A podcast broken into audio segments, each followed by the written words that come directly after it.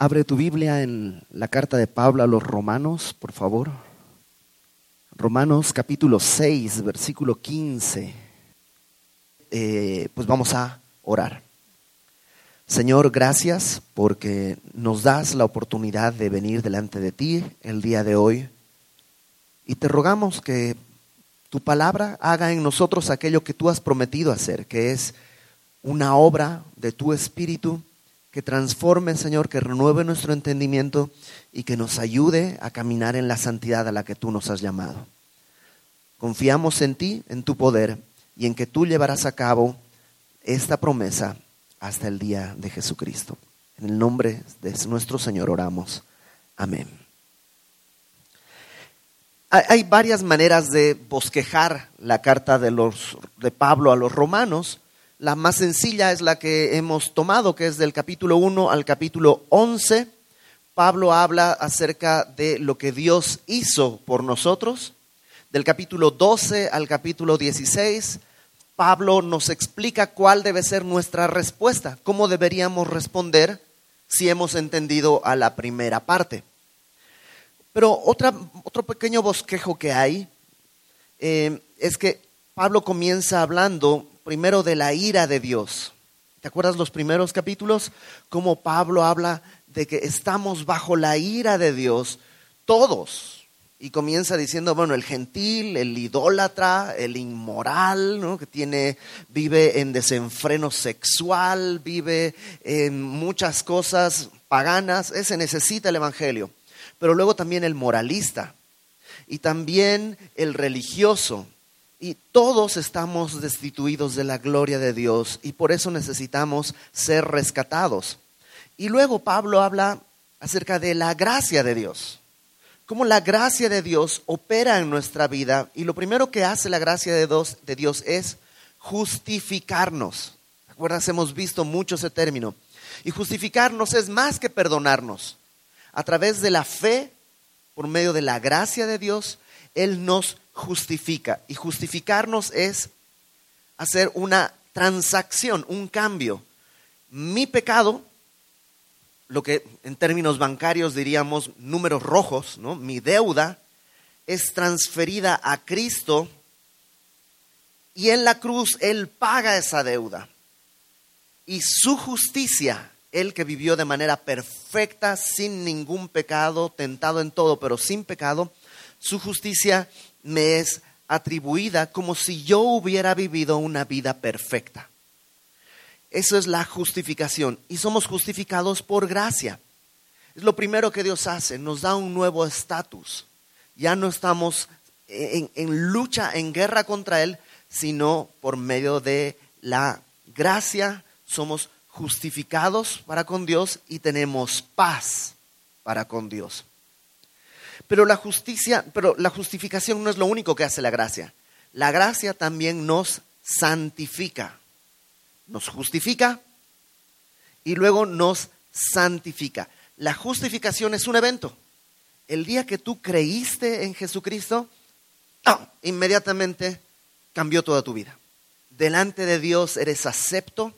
Él te recibe, dice eh, el escritor de la carta de Judas, dice, nos recibe delante de su presencia sin mancha y con gran alegría.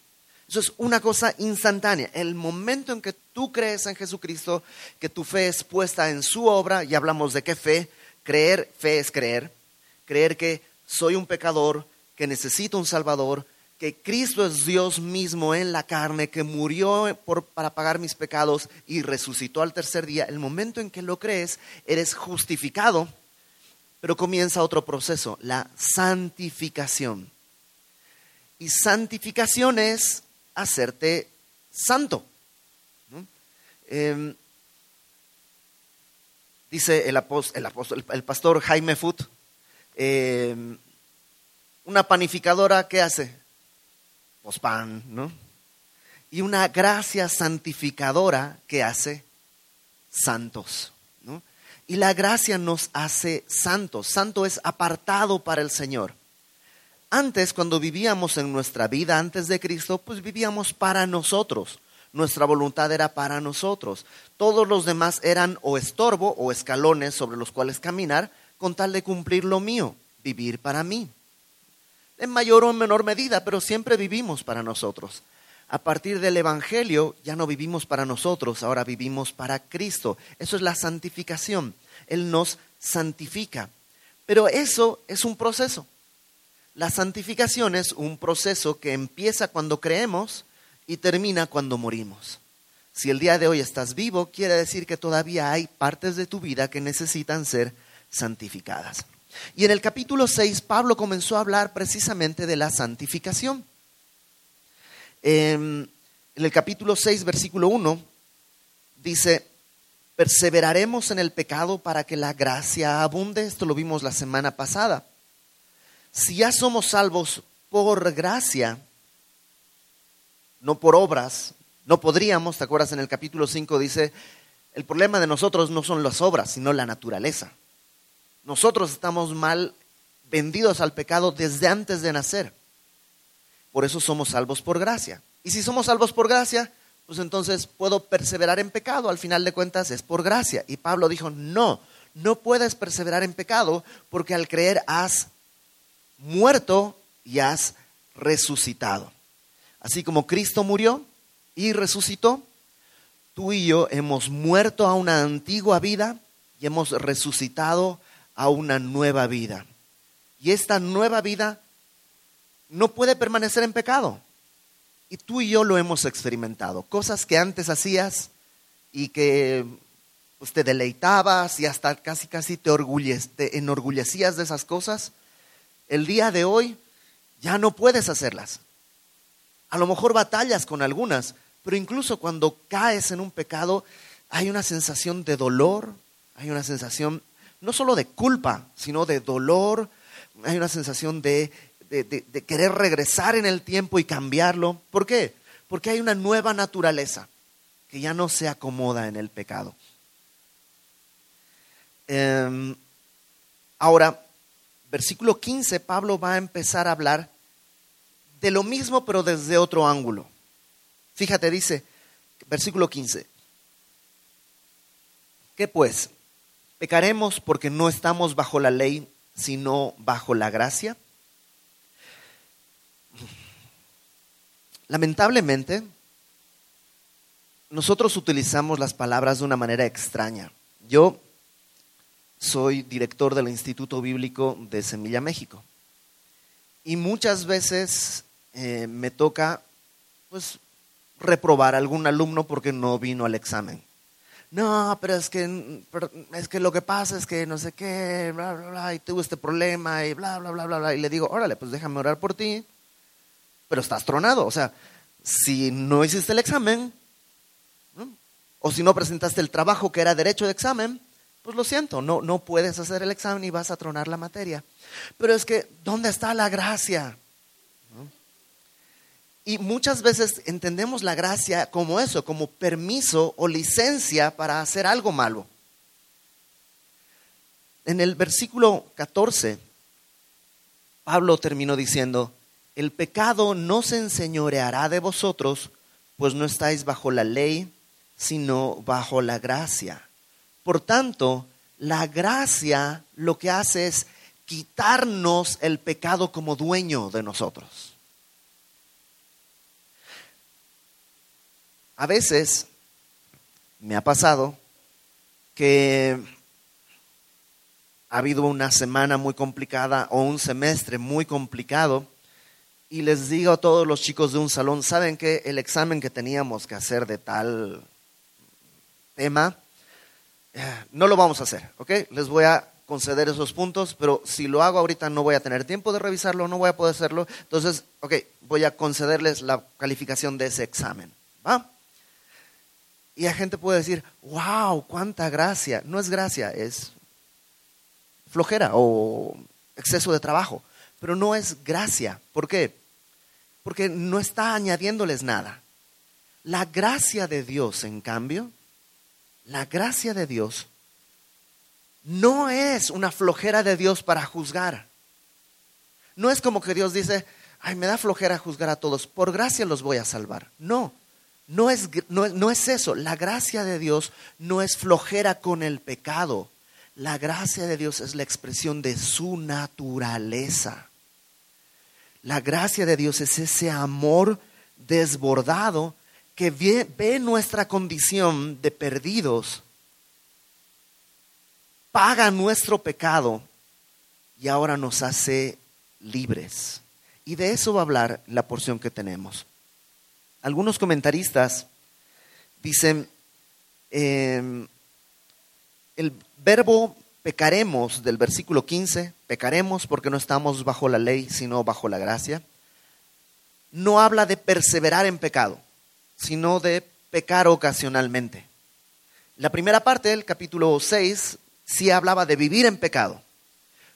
Pues ya quedó claro que no tengo que vivir en pecado, pero entonces podré pecar de vez en cuando.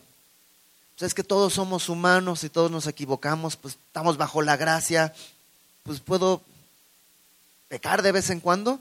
Y Pablo contesta, pecaremos porque no estamos bajo la ley, sino bajo la gracia. Y la respuesta es sencilla, en ninguna manera. Su gracia lo que hace es pagar mi pecado, justificarme y me da una nueva salida. Verso 16. ¿No sabéis que si os sometéis a alguien como esclavos para obedecerle, sois esclavos de aquel a quien obedecéis, sea del pecado para muerte o de la obediencia para justicia? Lo que, lo que la gracia hace es permitirme tener una opción. ¿A quién voy a servir? ¿A quién voy a obedecer? Antes de Cristo no tenías esa opción.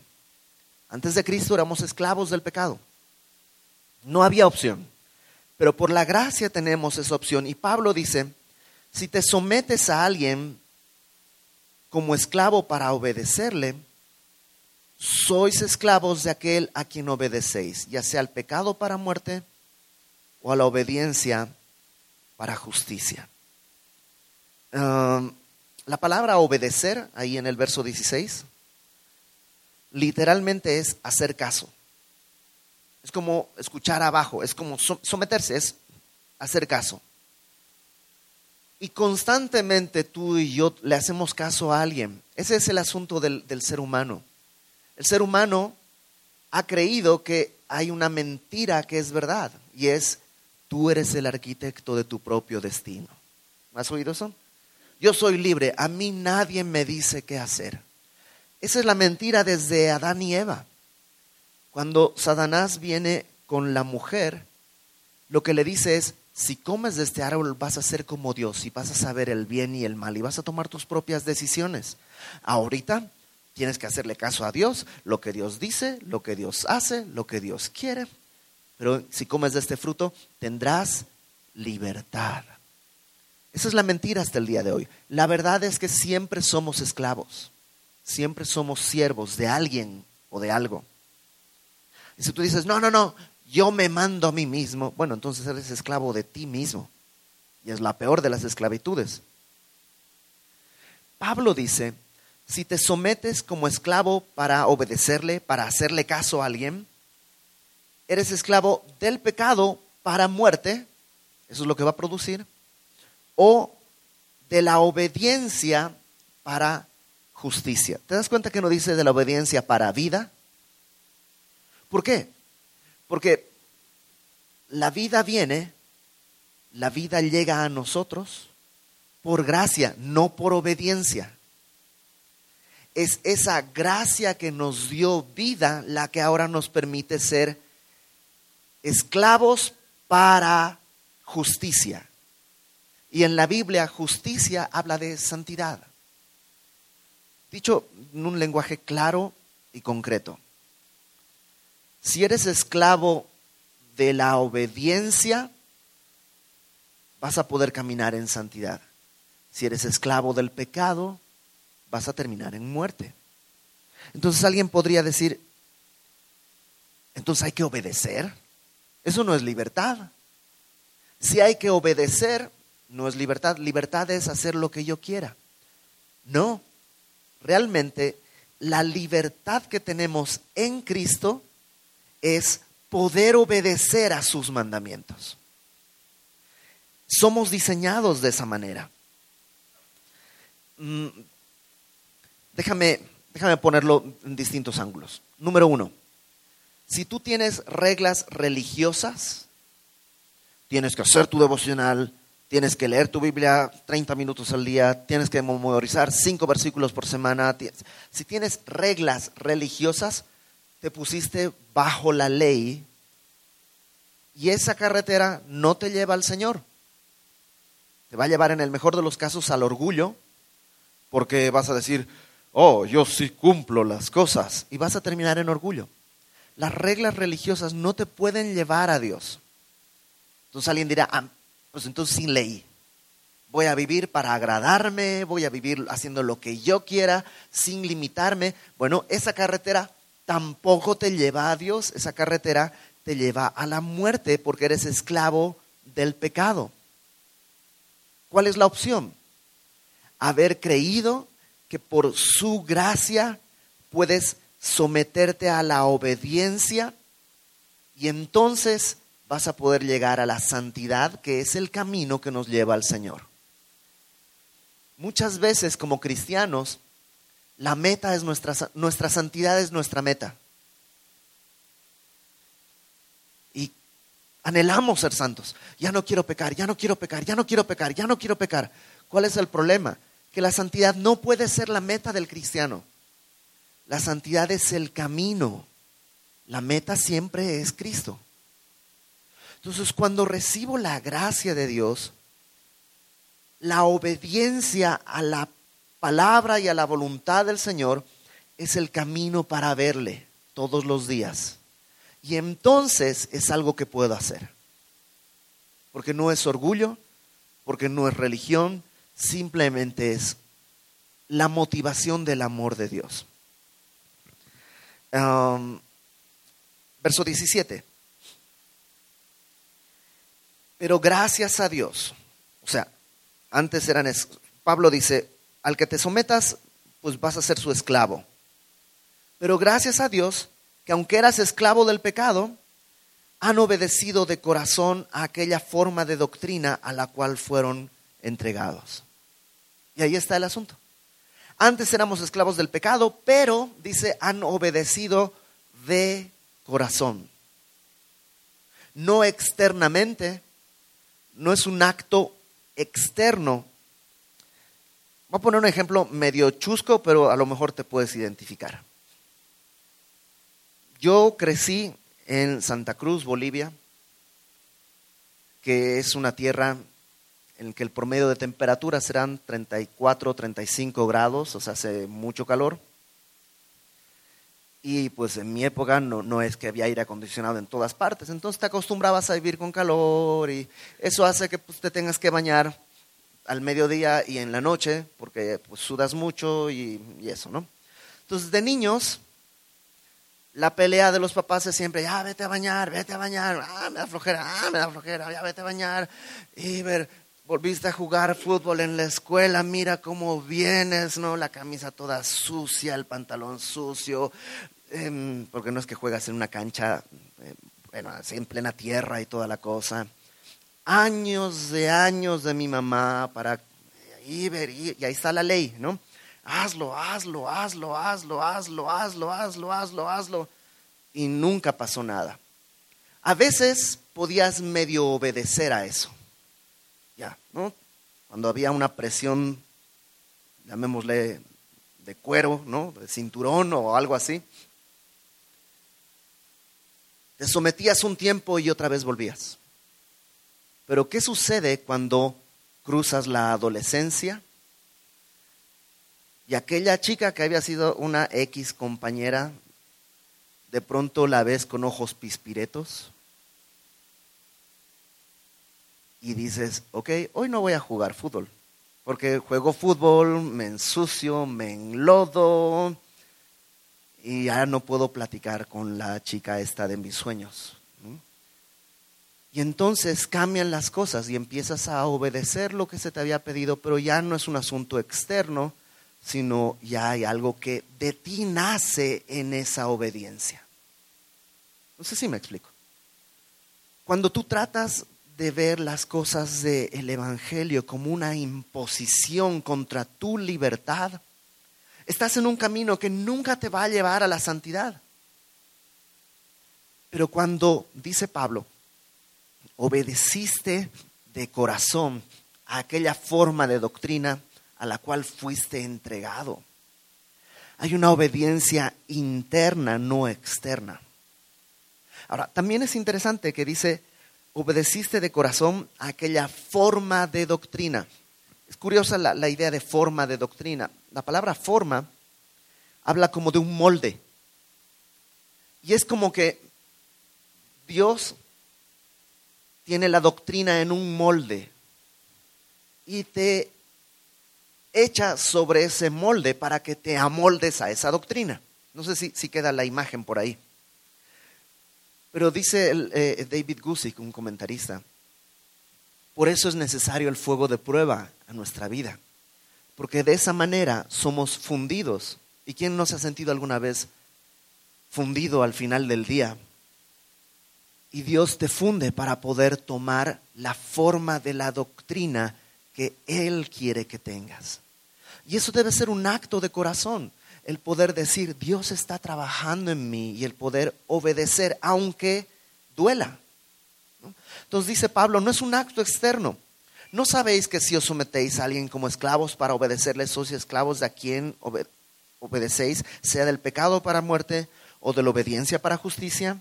Pero, gracias a Dios, que aunque erais esclavos del pecado, habéis obedecido de corazón aquella forma de doctrina a la cual fuisteis entregados.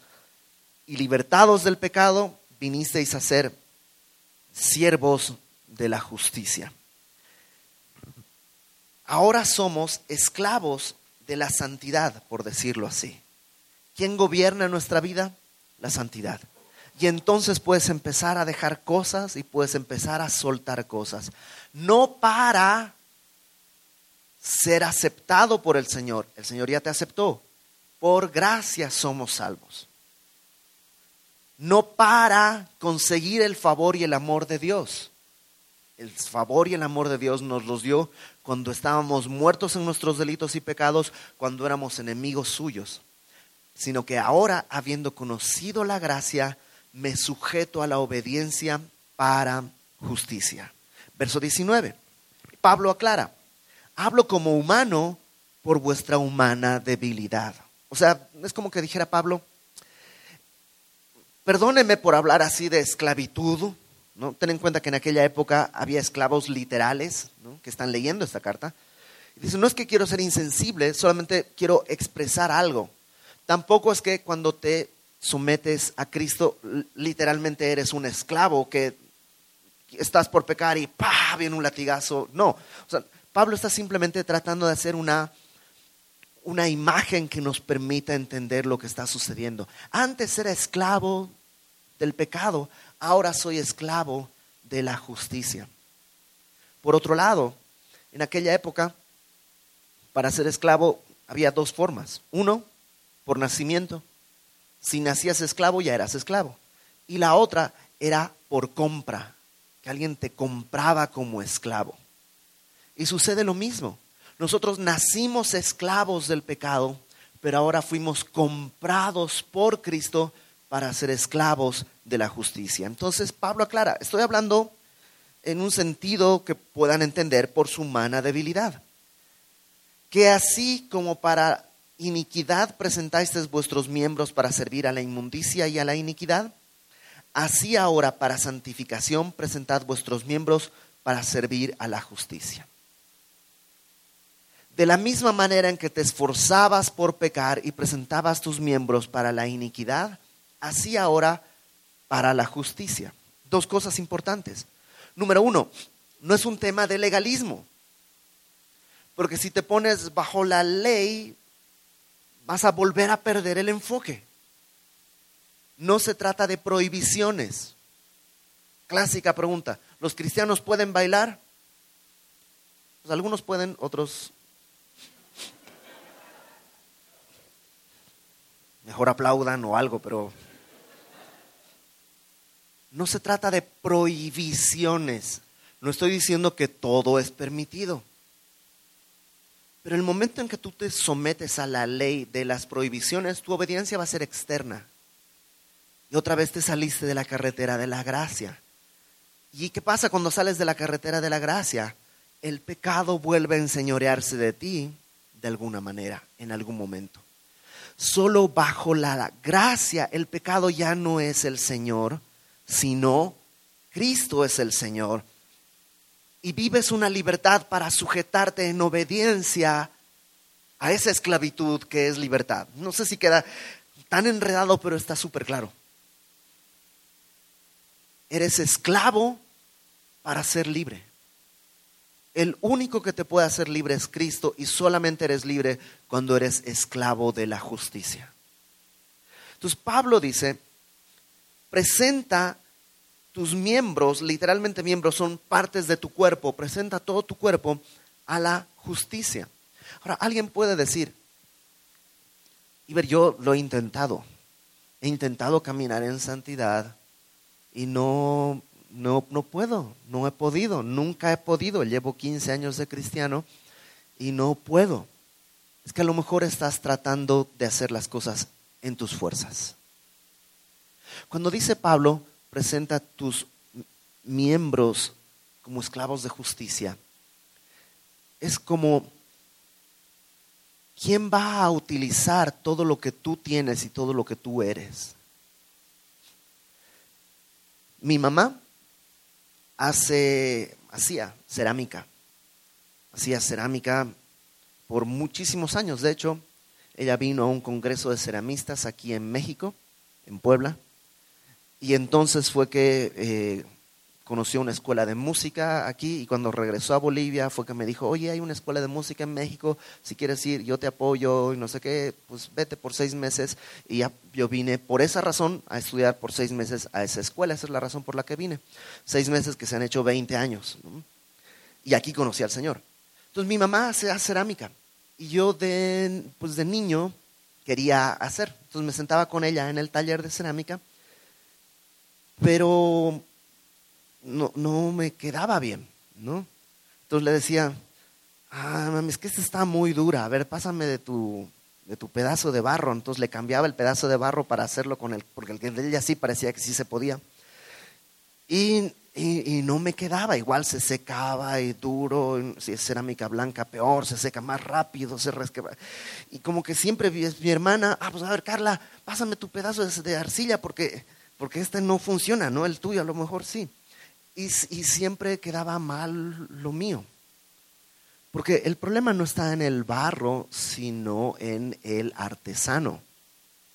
Que en este caso, en el mío, era más que artesano, era arte enfermo, porque nunca me quedó bien nada. Y muchas veces nosotros queremos tomar nuestros miembros y ponerlos para la justicia y no vamos a poder.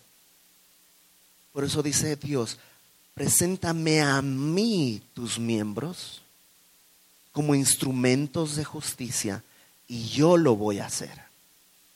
¿Cuál es la diferencia entre un atleta profesional y un atleta amateur? No, eh, hasta puedes tener los mismos zapatos, el mismo equipo. La diferencia está en quién usa eso.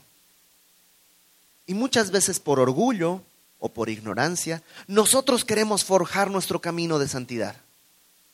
Ya no voy a hacer esto, ya no voy a hacer esto, ya no voy a hacer esto. Y nunca podemos porque estoy tratando de hacerlo yo. ¿Qué tengo que hacer? Recordar la gracia de Dios y presentar mi vida, mi cuerpo, mis pensamientos a la gracia de Dios para que Dios, a través de su Espíritu, Él haga la obra es Él quien tiene que hacerlo. Por eso es por gracia. Vamos a seguir adelante. Porque cuando erais esclavos del pecado, erais libres acerca de la justicia. Antes, pues no había manera que camines bien. Si el día de hoy tú te topas con un inconverso, sí o no que te saca de onda todo lo que hace ay, la música que oye, ay, cómo trata a su esposa, ay, cómo trata a su hijo, ay, lo que hace, ay, oye, ¿qué esperas? Es esclavo del pecado. No puede hacer otra cosa. Así éramos tú y yo. Es algo importante para recordar si tienes algún vecino que es incrédulo. No lo trates a patadas. No, no puede vivir de otra manera. Necesita el Evangelio. Necesita creer para poder ser libre de la esclavitud al pecado y pasar a ser siervo de la justicia. Eso es lo que dice Pablo. Antes eran así. Verso 21. Pero qué fruto tenías de aquellas cosas de las cuales ahora os avergonzáis, porque el fin de ellas es muerte. Piensa en cosas de tu pasado y dime si no te avergüenzan. Hay un montón de cosas de mi pasado que yo no me atrevo a contarlas porque, porque son verdaderamente vergonzosas, que antes no me daban vergüenza, hasta me daban orgullo, pero ahora son vergonzosas. Entonces dice Pablo, piensa, ¿qué fruto tenías de esas cosas? Pues el fruto, el fin de ellas era muerte. Su meta era muerte. Mas ahora habéis sido libertados del pecado, hechos siervos de Dios, y tenéis por vuestro fruto la santificación. Y ya conocen abundantemente las veces que se ha dicho esto. Una cosa es un producto y otra cosa es un fruto. El producto es manufacturado, el fruto es natural. Un árbol no tiene que esforzarse en dar fruto, nomás tiene que estar bien enraizado. No hay ningún árbol que tenga que... Una manzana. No. La manzana, el fruto nace, se produce solamente porque el árbol está sano, sus raíces están donde hay nutrientes y, y sale el fruto. Y tú y yo a veces queremos dar fruto de santidad sin estar enraizados donde debemos estar. Entonces déjame regresarme un poco. Pablo dice, así como antes presentabas tus miembros a la, a la iniquidad y a la inmundicia, Ahora presenta para santificación, presenta tus miembros para servir a la justicia. Ah, entonces, ¿hay algo que hacer? Sí, sí hay algo que hacer. La gracia no es no hacer nada. Pues yo estoy aquí por gracia esperando que Dios me santifique. No, la gracia nos mueve a hacer algo. ¿A qué? A presentarme como siervo de la justicia. Presentar mis miembros. ¿De qué manera? Pues sirviendo a los demás, sirviendo en tu iglesia, adorando a Dios, cuando vienen pensamientos impuros, renunciando a los pensamientos impuros. Eh, por eso es bueno memorizar la palabra, porque cuando no, no, te pasa que de la nada viene un pensamiento y se empieza a, crecer, a crecer, a crecer, a crecer, ya te das cuenta, ya ha pasado una hora y tú sigues en el mismo pensamiento, puede ser desde que tu vecino te faltó al respeto y tú empiezas a decir, ah, pues bueno, pero pues la próxima vez que venga lo que voy a hacer es decirle esto, me va a contestar aquello, yo le voy a decir esto y justo va a estar llegando mi hermano que es así grandote, le va a decir esto y aquel otro y va a, se va a poner acá, le va, a, va a venir la policía, lo van a llevar y no sé qué, bla, bla, bla. Y, y además cuando esté en la cárcel yo voy a ir, como soy cristiano, voy a ir y le voy a decir, te perdono. Y, y hacen, te enredas y te enredas y te enredas y se queda todo eso ahí cuando lo que deberías hacer es renunciar a eso, renovar tu entendimiento. O sea, hay cosas que hacer, sí. Presenta todos tus miembros, incluidos tus pensamientos, tu mente, tus manos, tus ojos, tus labios, tu boca, tus pies. Todo preséntalo a la justicia. Antes no podías, pero ahora, acuérdate, cuando no podías, el fruto de todo eso era vergüenza, muerte. Pero ahora el fruto de presentarte a la justicia es la santificación y el fin, la meta, la vida eterna. Entonces, ¿hay algo que hacer? Sí. Necesitamos cambiar nuestros hábitos tal vez. No para que Dios nos ame, sino para servir a la justicia porque Dios nos ha amado. La meta no es legalista, la meta es el amor.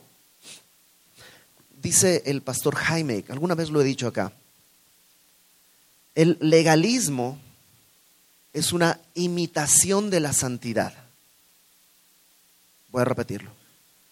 El legalismo es una imitación de la santidad. No es santidad, se parece. No, mira, ya no, ya no toma, ya no fuma, ya no escucha ese tipo de música. Parece santidad. Pero como el legalismo no parte del corazón, solamente son cuestiones externas, no es santidad, se parece. El legalismo puede ser incluso orgullo. Véanme, yo no soy como esos otros cristianos que celebran Halloween o no sé qué. Y, y, aunque pueda ser bueno y correcto y todo lo demás, cuando se encarna en mí como legalismo, se convierte en orgullo y sigue siendo carnal. Cuando parte de la comprensión de la gracia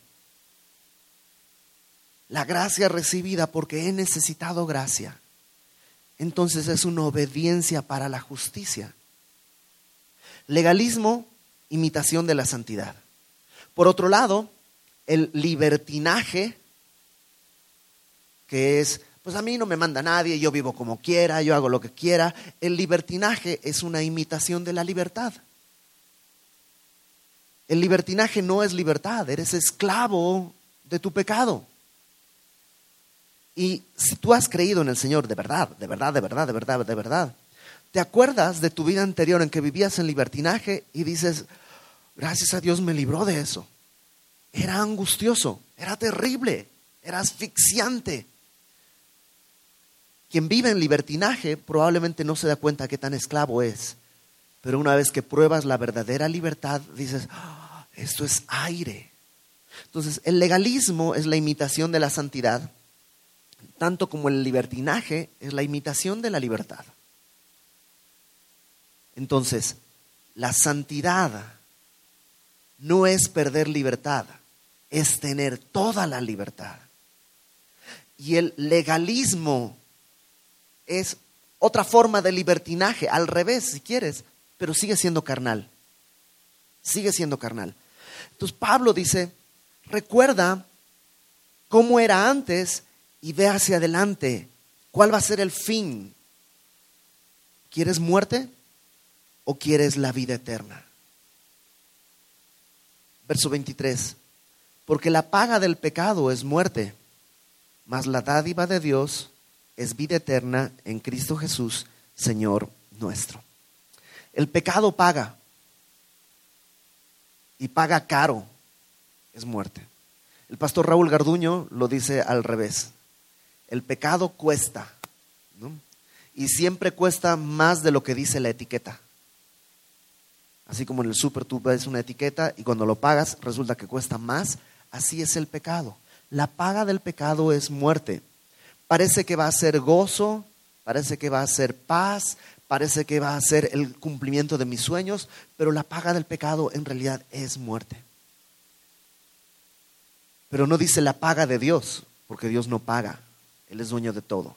Él dice la dádiva, lo que Dios regala, porque no es un pago, no lo merecemos. La dádiva de Dios es vida eterna. ¿Dónde? En Cristo Jesús, Señor nuestro. Entonces, contestando a la pregunta del, del versículo 15, ¿pecaremos porque no estamos bajo la ley, sino bajo la gracia? Claro que no. ¿Por qué? Porque la gracia es un amo que nos sujeta a la justicia.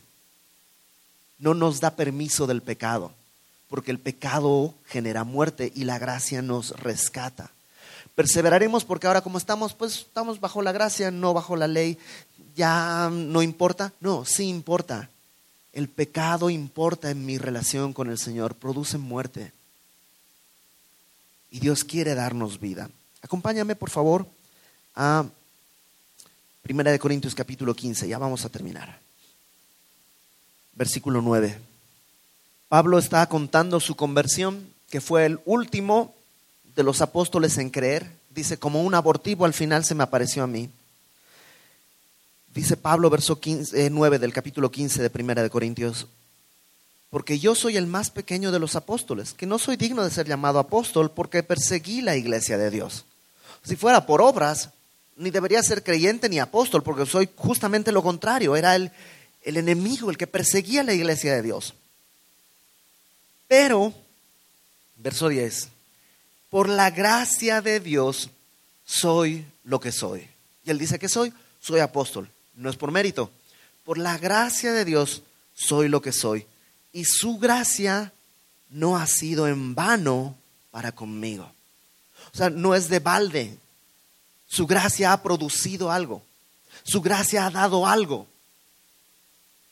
Antes dice, he trabajado más que todos ellos.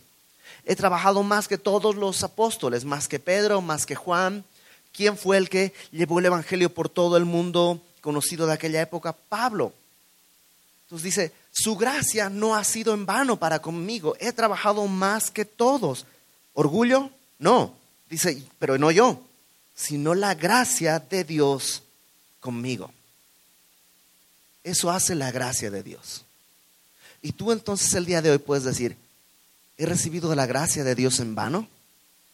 ¿Sigo viviendo como si viviera antes? Pues total, es por la gracia, entonces puedo vivir como quiera y puedo pecar, total, Dios perdona. O recibes la gracia no en vano.